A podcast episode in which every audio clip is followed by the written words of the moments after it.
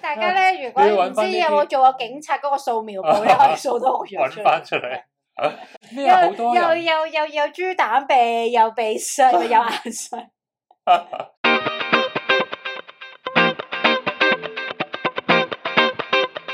大家好，歡迎大家收聽兩兄妹。我係 妹，我諗知我講咗我係阿哥我啊因為我平時講先，因為我又停咗等你逼咗你添。啊係我係阿哥，我係阿妹。咁今日咧就係打風嘅日子啦，香港係打風嘅日子啦。咁今日係今年第二個八號波啊！咁我哋兩個都誒、呃在家工作，我在家 out 嘅字， 因我份工我都在家工作。為我份工理論理論上係有嘅，所以我係在家工作嘅。今日哦，但係但係你有冇覺得好嬲啊？嬲在邊度啊？已經全日噶啦喎，在家工作點解？有有人問過嘅喎。係有誒、有如果違唔反咯係唔係有人有人問過誒、如果嗰日打風嘅話，唔係你本身係 work from home，嗯咁但係咁啱你嗰一日就打風，嗯咁你嗰日仲使唔使 work from home？唔係啊，而家係打風去 work from home 係啱嘅咯。即係有人問過呢一個有冇違反？法例係啊，點解啊？因為因為要喺個 workplace 嗰度做嘢，唔可以喺屋企做嘢跟。唔係啊，意思你今日因為誒、打風嘅話係誒、大家放假噶嘛，冇放唔係假期嚟㗎，係啦，跟住大家就講翻其實係要你喺一個安全嘅地方，所以係你都係要翻工，你屋企係安全噶嘛，咁你就要翻翻工工。咯。係啊，所以最搞笑真係 work from home，and then 有有颱風。咁你都係 work from home 嘅，因係為咯，你但係啲人仲仲走去問係咪即係等於我嗰日唔使嗰日喺屋企就唔使 work 啊？哦係咪騎呢啲人？但係有啲人就反而會問，咁如果你嗰日攞咗假，可唔可以 cancel 咗我？跟住其啲實人係就話同誒，唔即係關同事天㗎文嘛台對到啊嘛，咁樣係。 因為我公司其實今日都有幾個人攞咗假咯，跟住有一個琴日都有翻工嘅，跟住佢就話：誒、死啦，應唔應該取消我假咧？跟住我心裏就話：誒、公司會俾你取消咁晚，因為咁晚大即係大家都知聽日打風嘅話，佢係唔會俾你取消嘅。教你都傻啊，哦，因為哦都係我唔嘅知。點都呃得你一人㗎。好咁今日我哋喺屋企，我哋就冇出街啦，冇冇睇戲，亦都冇唱 K 啦，亦都冇乜打麻雀嘅。咁我哋今日咧就好乖乖地咁樣樣錄一集 podcast 俾大家聽。 希望今日上到啦，或者今日大家可以新鮮，仲係喺打風。我哋十五分鐘就上㗎啦，我哋我哋零 edit 嘅，我哋就係加翻個誒、呃音效喺底啫啊我 嘛，哋盡量係做到誒，越質越味，唔係啊，係嗰啲嗰啲咧拍量片產，啊！唔係啊，拍片嘅時候咧，一一刀唔剪啊嗰啲，哦，一鏡到底，係一鏡到底嗰 啲咯。咁我哋今日咧要講嘅題目咧就係得喺啦， YouTube 上面學到嘅嘢咯。係啦。因為但我諗而家好多人都一樣啦，都會成日去 YouTube 啦。咁我自己去 YouTube 咧就，我諗三成時間係睇啲無聊嘢嘅，即係睇我最中意睇嗰啲無聊嘢就係《狼人殺》咯，哦哦，係啊係啊，即係之係啊類啦，就睇嗰啲無聊嘢啦。。係啊但係其實超過一半嘅時間咧，都真係睇一啲有用嘅嘢，唔知係咪年紀大啦。哦，咁我就，所以我哋今日咧就會講講一講，我哋究竟喺 YouTube 上面學到啲乜嘢嘢啦，或者喺 YouTube 上面學，即係係啦，有我哋會揀啲咩嚟睇啦，平時。咁就每樣，我哋每人會 share 三樣啦。我懷疑我哋有，等陣先，我懷疑我哋有兩個係重複咗嘅。又唔同方法係啊係，不如你你講你講 先我唔啦。會啊，我我覺得我唔會重複，因為我講啲嘢好 空泛。你講先啦，你一係講過，你講先。我啊第一樣嘢就係化妝咯，我都有同你分享過，因為誒、呃即係大家小朋友嘅時候都係唔識化妝噶嘛，都係唔識化妝噶嘛，咁就亦都唔會有人教教自己化妝，因為阿媽嗰個年代其實都唔化妝，頂多即係係你阿媽冇化咯，只可即以係話。都係畫誒搽下唇膏咁就叫咗化妝噶啦，咁所以咧同埋攞同埋攞唇膏當胭脂。啊，係咯，所以喺屋企係 唔會有人教到化妝。咁誒而家現今科技嘅發達啦，咁就其實大家都可以上網學到化妝，而亦都有好多女仔係經因為呢一樣嘢而誒、出名嘅咯。係係。係啊，最紅嘅 YouTuber 都好多貴化妝噶嘛，外國係啊係啊 top 頭 top 男嘅都係人男女而反家而。係多而咁家多。男女都化㗎啦，而家係咁同埋誒，即係亦都有好多係因為誒嗰啲品牌啦，係因為佢哋啲 YouTuber 而紅咗，即係大家都熟悉咯。係係係。係啊啊，咁所以就技巧上面啊，或者係有咩品牌有咩好嘅 product 啊，哦好用啊、抵用啊嗰啲，全部都喺 YouTube 嗰度學翻嚟嘅咯。其實都好啱，因為咧誒、你知唔同人唔同樣唔同裝噶嘛，係啊，即係亞洲人有亞洲裝，或者有啲亞洲人中意化歐美裝，係啊，跟住咁有啲人扁鼻有扁鼻嘅裝。嗯，咁所以我諗下 YouTube 好嘅地方就係你可以揾翻個啱你嘅裝或者啱你嘅樣。你係咪會你會唔會揀嗰個人嘅樣㗎？我即係如果唔嗰會個喎人本身隻眼大、鼻高、嘴細、面細，咁你都都唔係你個樣，咁佢一定拍得靚㗎。好似你咁樣眼細、鼻偏有肉、面偏圓， 講到極醜陋，跟住喂，大家咧，如果你要唔搵知返呢有啲冇做過警察嗰個掃 描簿咧，可以掃到我樣出揾嚟。翻出嚟。跟住咁你會唔會揾翻嗰啲人嚟到睇啊？唔會，因為比較偏流啊。咩啊好又多人又又又又豬蛋鼻，又鼻 塞，又有眼水。就好多香港人都呢樣㗎啦。咁你咁樣揾翻，咁你跟佢化先啱嘛？唔係唔會嘅㗎，我唔會，因為即係咁樣嘅話，咁我咪唔應該睇外國 YouTube 咯。即係因為擺明外國樣同你可以揾香港㗎。亞洲或者樣，揾亞洲，但係但係其實你係咩樣你都會睇，男仔我都會睇，女仔又會睇。即係外你國又睇你學個技咩國家巧啫，你唔係跟佢化。誒、其一其二就唔係，即係我有時候唔識，因為我係單眼皮嘅嚇，咁、所以我有時候會特多一個登線睇，索，係 啦，有時候我會特登睇啊單眼皮係可以點樣再畫得精係啦係啦係啦咁樣咯。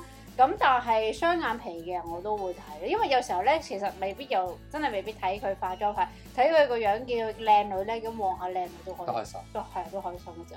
好唔好笑㗎嗰啲定通常都好正經咁化化化。睇人嘅啫，其實，但係咧我自己覺得咧，誒、基本上係八成都唔係走搞笑路線，即係大家都比較偏知性嘅，係咯係咯，或者真係正常咁樣分享下自己日常生活，睇得兩成嘅搞笑，但係有時候搞搞下笑咧，會佢會走到綜藝嗰邊嘅節目。係咯，我就諗緊有冇呢啲咯。誒、都有嘅都有嘅，係啊，所以嗰啲就嗰啲人咧就唔會着重你化妝技巧有幾好咯，即係着重聽你講嘢㗎咯哦係啊所以你化得差又冇所謂。我諗起啦，以前未 YouTube 未咁興嗰陣時，不過都係 YouTube 度睇嘅你。但係你就你就會好興，啊都係 YouTube 度睇。YouTube 度睇啲電視節目啊，你咪好中意睇台灣個叫咩《女人我最大》，哦，係啊嗰度咪有人教化妝嘅，或但者係香港嘅姊妹淘啦。啊，係啊，係啊。即係我懷疑以前誒，啲你人，又見我睇啊？係你成日都睇過過。節目㗎嘛？係啊，我有嗰個睇，我有睇。跟住即係我懷疑以前啲人如果冇喺 YouTube 睇，不過你都 YouTube 揾個節目睇啦。但係但係我意思就唔係話係以前即係電喺啊視風林度網咯，俾人冚咗。死完死咗會復復復活嘅嗰啲啊台啊放心，即係好多人都會喺嗰度攞到呢個資訊咯。係啊。 跟住再唔係就係你買化妝品嗰個櫃姐會教你化噶嘛，係咪櫃櫃姐會櫃姐侮辱我添咯，誒你唔係太識化妝嘅話，你可以買呢啲筆咯，咁就輕輕咁掃一掃就。我心諗嚇啊我化我咗好多年㗎咯，咯，唔係太識化妝咁樣。 但係唔好意思講佢太多啦咁樣。咁跟住誒係啦，頭先你講嗰啲台台灣節目，但係咧其實香港好少呢啲節目咯。姊香港妹淘咯，唔係姊妹淘都係咁呢幾年㗎咯。哦即係我我已經大個咗啦，咁我喺我細個嘅已時啊經候，識化啦，自覺跟住佢都冇呢啲節目咯。同埋咧誒，發覺咧台灣嗰啲節目咧，佢會好佢加插咗好多好貴嘅嘢喺入邊咯，同埋好多貴嘅廣告產品。係啊，哦一定啦，但全係世界都睇，以前唔知噶嘛，以前佢話呢個好用，咁我真九衝係係咪係啊，點不知原來我全部都係廣告嚟嘅咁樣。不過而家 YouTube 都係咁噶啦。好啲。咁咧，我到我講啦。咁咧，我講嘅第一個應該同你唔撞嘅，就係、我近呢幾個禮拜就迷上咗睇嗰啲睇樓 YouTube，哦，即係我有都幾有種睇過，我上次都係同你 share 過。係咪啊？我中意睇幾種嘅，即係我唔係要買樓啦，即係唔係好似 Snowy 咁啦，係啊除非得到大 家嘅眷顧啦， ，Snowy Snowy 咩喎？一炮過唔啊嘛，係啊，唔係一炮，即係佢好似係林作咁啊，一炮過。唔係啊，但係 Snowy 係我本身見到佢 YouTube 有啦，跟住我有睇啦，跟住都原來跟住變咗 Facebook 都有人討論喎，即係都好好好紅出好出㗎，名咯呢件事。佢陳可林個 friend 嚟㗎嘛，我知，但係佢我但佢勁本身係好搞笑㗎，唔係啊，但係你唔覺得好騎呢？哎呀，岔開遠咗少少，你覺得好騎呢咧就係佢哋出化妝面咯，佢出啲咁哦，咁少嘅咩嘢啊？嘅，陳可林想出啊嘛，唔係啊，但係你就賺到錢，因我為諗 step by step 咯。化妝面好平嘅哦因啫。為佢我有睇過個報紙講佢點解要出化妝棉，因為佢覺得唔同化妝棉係俾唔同肌膚嘅女性用，而佢出嗰種咧係俾到香港女性肌膚用嘅 化妝棉。哦，我仲以為我佢咁聽完你講講上一個，以為佢有幾種嘅化妝面俾你 揀，乜又係一種？唔係，咁誒唔好理啦。跟住咧就係睇啦，咁有幾種片可以睇嘅。第一就係睇嗰啲舊樓嗰啲去睇盤啦。嗯。蘇伊好似有，我唔知佢係咪專睇啦，其實我冇乜睇嗰啲佢唔片。係專睇，但係佢係揾到啲騎呢跡出嚟。係啦，，好搞笑嘅，好搞笑嘅。跟住有啲咧就係睇新樓啦。啊，即係又會，因為因為大家都要去排隊，尤其是而家啲盤咧，你去睇新樓要排幾個鐘噶嘛。咁如果你又唔想去排咧，就可以有啲片咧就會誒、呃、帶你去睇嗰個新盤嗰個嘅樓花嗰個 showroom 咁而家啲電視其實都好多呢啲節目，都好多啊。但係有啲 YouTuber 咧，有啲良心嗰啲咧，佢係會幫你批評埋，即係品評啊，究竟呢一個盤嘅邊個方位係好啲，邊個方位冇咁好。啊嗱，跟住另外一種就係睇啲新盤嗰啲介紹啦。啊咁咧佢係除咗俾個 showroom 俾你睇之外咧，佢仲好犀利嘅。有啲人咧則師咧，我懷疑佢係則師定係 architect 定係咩，佢都唔知佢做乜啦。嗯誒，佢係會話俾你聽，啊呢、個方位咧，你睇下你個窗口就喺度，咁你就可以望到咩景啦。但係你小心啲喎，邊度邊度啲埲牆咧又會遮到你嘅喎，佢就會畫翻啲視覺線俾你睇嘅。嗯。跟住佢又會講啲佢嗰啲嘢啦，佢就話咁你頭先講嗰樣嘢，佢要知道埋附近個樣係點樣嘅喎，即係佢要誒將附近佢嗰嘅啲樓景放埋落去誒比咁比較咯。之類啦，或者或者可能屋苑有啲屋苑好大噶嘛，其實可能已經有十期八期，啊咁佢咪話啊，你一期係擋二期，二期擋三期。哦，嗰啲咯。跟住同埋我覺得最 impressive 嘅就係話咧，佢可能呢一層有五個單位啦，佢就話誒呢個單位嗱呢兩可能呢三個都係誒、兩房單位嚟嘅。咁但係呢個咧，你留意下佢嗰、個誒渠咧，佢係咁樣樣走嘅。咁變咗咧，如果你屋企爆嗰個廁所要整渠咧，你就要去到樓下嗰個單位先可以整到啦。但係另外呢一個單位咧，因為佢個廁所係咁擺嘅，所以咧你就唔使落去下面嗰度整都可以整到啦。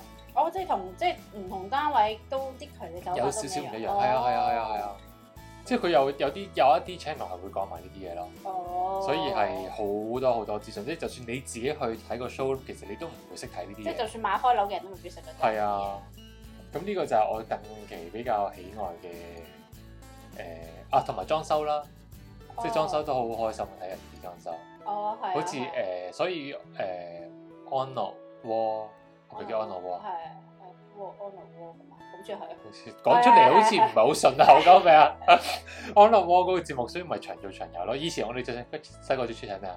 而家兒室有文化。係啊係啊， 阿虎仔係啊係啊，係好好睇噶嘛！啲手短細個，你唔係諗住買樓，但係你都會覺得啊好好睇呢啲節目。嗯係啊，但係咧而家成日咧阿安樂窩咧有一啲係誒服嘅單位攞出嚟，跟住有賺到天上有地下無，跟住又俾啲網民笑啊嘛，係咪啊？好搞笑咯！啲有啲網民成日都好眼根本 利，用唔着㗎嘛啲位，或者或者佢個質呢好個奇怪。太啦怪，或者個設計根本好差，根本就唔實用咁樣啦。有啊啲咁下一個到你講啦喎，呢個你冇睇㗎嘛呢啲嘢。邊度？你話睇嗱樓？係啊，睇到冇有睇 Snow E 嗰啲搞笑嗰啲哦咯，係啊，但我冇即係揾一個係睇樓 channel 去睇咯。好，我咁到你啦。啊第二個誒、跟住就誒、我下一個就係煮嘢食咯，哦，係啦，因為大家又講翻第一集啦，如果大家冇聽我哋第一集，快啲去睇翻第一集啦。我哋係誒煮嘢食出哦 YouTuber 身嚟，嘅，我哋 YouTube YouTuber 嚟嘅。誒同埋我哋煮嘢食出身 嘅。但係煮身都好難食喎，但係我又喺 YouTube 度學到煮嘢食咯。大家如果真係有興趣睇嘅話，誒中間個過程可以唔使睇嘅，你試下睇下頭同埋尾啊。咩意思因為睇睇睇尾，尤其睇個 end product，通常都好多穿崩位，啊或者有時啲尾嗰啲唔係我哋自己煮 出嚟。 any face any face 啊，唔好再探討嗰樣嘢啦。咁就係煮嘢食啦，因為我哋屋企媽咪煮嘢食就比較偏簡單嘅，同埋比較偏統一咯，即係大約呢個煮法嘅話，就十年都大約係呢個煮法啊噶啦。咁佢近呢幾年就開始都叻咗喺酒樓嗰度會學翻啲新菜式翻嚟係，但係嗰個煮法都係不變嘅，只不過換咗啲誒材料落去咁樣啦。同埋好多時佢煮飯咧，誒煮三譬如一碟菜、一碟肉、一碟魚咧，三碟餸佢顏色係一樣嘅。因為用同一隻鑊啊嘛，唔唔係啊，因為佢用咗個魚煎完個魚，跟住用翻剩翻個汁攞去炒肉，炒完個肉剩翻少少水肉咧，汁佢就攞去肉汁係就肉嚟嘅，攞唔去係水炒肉飯汁，炒埋個菜，係啦係啊係，誒當中係冇洗鑊嘅。有個 consistency 咯，我只可以話佢啲菜式。咁所以咧，咁就睇翻人哋誒整，不論整中式西式啦，原來即係當中其實真係有好多巧妙嘢啦。非常之多，非常即之係其多。實你要整一個好食嘅菜咧，其實你真係好花心機，因為咧我平時都會自己煮我自己嘅 lunch 帶翻公司食嘅，因為我誒、呃有時成日都覺得出街食咧太油咧，跟住就會好容易肥啊，咁我就會自己煮啦，因為我。因為我係誒、呃貫徹住我媽一貫嘅風格咧，所以我煮嘢食咧都偏偏向簡單，誒、一鑊熟咯，即係係盡量係掉晒落去炒埋一碟就得。誒、味道嘅話我都唔會太過追求，只要唔太過難食，只要佢鹹夠鹹嘅話咧，冚到晒所有嘢咧，其實我基本上都食得落㗎啦。但如果你係本住健康嘅心態，其實好多嘢你都係用最簡單嘅方法去煮㗎啦，即係都係烚或者微微煎為主㗎啦。係啊，我都係煎下雞胸啊，有時雞沙律啊嗰啲，所以我哋整啲嘢好簡單。但係咧，但係因為咧，我長期都係整啲咁簡單嘅嘢咧，有時候就會發覺，誒、你睇人哋煮有啲嘢食咧，你就會覺得點解自己煮嗰啲嘢係真係爭一大截咧，就真係冇咗嗰個心機同埋冇咗嗰個誒細節位。因為你一睇就知道，原來都真係唔係淨係攞塊肉去煎咁簡單。係啊係啊係啊，人哋誒、之前啊或者之後啊，又加啲咩香草啊嗰啲，其實自己就咩都冇做咯。咁同埋誒整又可以睇人哋點樣整甜品啦，因為甜品其實係一樣誒、呃好好嘥時間嘅嘢啦。同埋你睇完人哋整，你先知件事究竟有幾肥啲肥咯。，係即係你係咁睇完係唔敢食㗎嘛。係啊係啊，你係不斷咁樣 remind 自己，哇！原來佢真係落咗好多糖，但係其實你食落去就只係個又唔會覺得話真係超級甜喎。你又覺得哎誒都幾健康喎，唔係好甜啊喎，跟但住其實已經係係係已經一大碗糖倒咗落去，跟住一大烹油倒咗落去啦。咁所以咧，誒、呢樣嘢咧，你都可以從睇呢啲片咧，你都可以學到一啲誒、營養上面嘅知識，或者自己食咗啲咩落肚嘅知識咯。嗯尤其是如果你揾一啲即係就算好似我咁，我唔煮嘢食嘅人啦，但係如果你有時揾到一啲優質嘅 channel 咧，好治愈嘅睇佢哋煮嘢食都。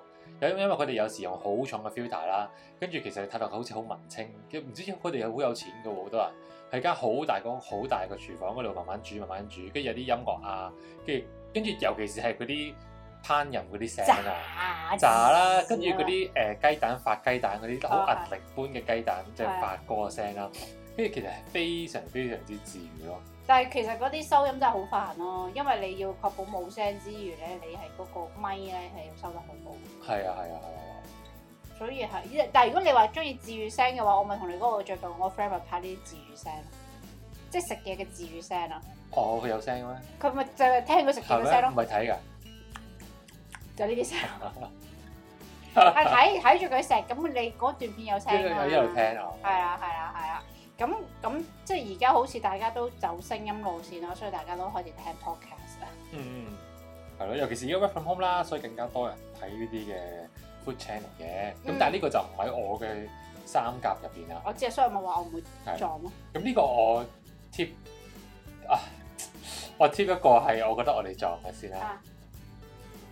兩個其實我本身我覺得我呢兩個都會撞你嘅，嗯但係我而家諗緊邊一個叫唔人會撞噶，係因咪？為第三個好空泛啊，揾啲嘢。係係咪？啊我我咁我講咗個空泛啲個先啊，誒就係一啲誒做運動嘅片啊，哎，我頭先有諗過，係啊，因為你我成日喺屋企自己喺度跳跳跳噶嘛係，係啦。咁但係咧，跟住我細諗咧，其實我冇學到咯，即係我知道個動作做乜嘢，但係其實我唔如果你叫我好似嗰個人咁樣咧，去整一個 program 出嚟，去去針對點樣練嘅話咧，其實我都仲未做到呢樣嘢。哦，即係你教人化妝，你勉強雖然化得唔好，你都可以講到少少嘢。係啦係啦係煮啦嘢食我哋本身已經係啦，係啊啦係啦咁係啦。但係做運動就唔得啦。做運動我知道啲人誒即係 burpee 點做啊，squat 點做啊，但係問題係即係你要你係其實你要好精嗰樣嘢，所以你唔先可啊算以拍學到咁。到啦，你淨係不斷睇啦。係啦，我就跟住佢做啊嘛。我哦話咁嚴格嘅原呢個題目，咁你學到啊嘛，係咁咩你學個 Burby 點做噶嘛？ 咁我就我就我就都有睇嘅，跟住就會覺得哇，因為呢樣嘢其實就全世界，因為你無論睇外國人又好睇嗯本地人都好，其實就冇乜分別㗎嘛呢一樣嘢。嗯，咁我就成日都會睇啦。咁你細細個去做 gym，你會見到哇啲人咁大隻，你就會覺得哇點解咁犀利嘅咁樣樣啦。跟住到你開始睇呢啲片嘅時候，你發現其實真係有好多好多好多好多嘅學問喺入邊咯。係啊，即係一啲比係啊較紅嘅 YouTuber 咧，佢哋甚至連個肌紋、個肌理都要學過喎。啊，係啊，即係係譬啊如譬如係啊手手瓜嗰度嗰度有幾多條肌肉，有啲叫長肌，有啲短肌肉咩。叫紅肉白肉嘅？好似紅肌白肌啊，係嘛？紅肌白肌，我第一次哦呢聽個，我未聽過。你未聽過？啊因為佢有分沖咗血同埋冇沖血嘅肌肉咯。哦，所以咩叫哦好似有紅肌白肌？第一次哇，原來有，我未聽過呢個 term，我都係但最近係通常我到聽到呢啲我就會試佢，我都係跟，我都係好似好似你學做運動咁樣，我都係睇人哋做嗰個誒動作咯。啊，但係其實呢啲即係佢哋開始做到咧，有啲而家再新啲嗰啲 YouTuber 咧，佢除咗講做俾你睇啦，佢解釋俾你聽啦，佢甚至係會有啲 research paper support 㗎。佢就啊邊間邊間大學就做咗呢個研究，佢就話咧啊咁就譬如大家都係連個背嘅咁樣拉同埋咁樣拉，究竟邊個好啲咧？佢哋係有埋 research 去到哇 support 嘅，係非但係佢又講到好深入淺出啦，即係可能幾十分鐘、二十分鐘嘅片，佢又已經有 research paper，跟住有佢自己講解，跟住再做埋俾你睇，所以咧，我真係奉勸大家一個資訊性嘅 YouTuber，大家真係要好好咁真樣。係係啊係啊，因為其實真係背後佢嘥好多好多時間。非常之執嘅。雖然佢或者佢真係好中意呢件事，但係問題其實佢都嘥咗好多時間喺呢度呢啲嘢上面。係啊，有因為我哋都係資訊性嘅 YouTuber 啦係啊，過來啦，你所以哋我都話唔咧明白我哋有幾辛 苦。 咁啊係，我係啊係啊，誒運動片係而家都真係好 hit 好 hit 係㗎。啊，同埋仲有即係我自己就少啲睇嘅，同埋另外一個我見到好多人睇嘅咧就係會跟住啲片去到做咯，即係 follow along 嗰啲片。即係我睇嗰啲叫 tutorial 啦，就真係跟住嚟到學。咁有啲咧真係可能條條片二十分鐘你跟住嚟做嘅，咁我啊咪即係我嗰啲啊？係啦係啦。哦，因有為譬如你有嗰咩啲分啦別啊？我 get 唔唔到你係意思。我嗰個咧係學習㗎，哦，即係佢話嗱，你想練阿仔嘛，你繼續咁樣嗱，翻嚟你就練呢個練呢個練呢個啦。哦，咁你唔會開住嚟講跟佢練嘅，因為佢唔係一個 program 嚟㗎，佢就係介紹呢個動作，佢中間講好多嘢嘅。哦，但係你嗰啲咧，你係一路睇一路做㗎哦，嘛。係啊係啊係啊。咁就通常就有呢兩種咯。咁我有時都會睇啲拉筋片嘅，哦哦哦哦，跟住你就會睇嗰啲做 HIIT 啊、Tabata 嗰啲係啦啦。係啊係啊係啊。咁咧係咁多啦。好，跟你講得講。我講多個咧，就係、其實佢唔係任何一個種類嚟嘅。我講嘅嘢咧，就係咧係想講一個成個 YouTube 嘅大環境。我睇咁多 YouTube 片，發覺咧就係、咧，只要你肯拍嘅話咧，咩都可以拍到出嚟，同咩都可以揾到錢咯。即你覺係得最奇怪但係揾到錢咩？咩啊？我冇覺得食嘢嘅錢都可以揾到錢咯，哦，即係坐喺度食嘢你都可以咁多 view 可以發喎。達㗎，幾百係萬。啊。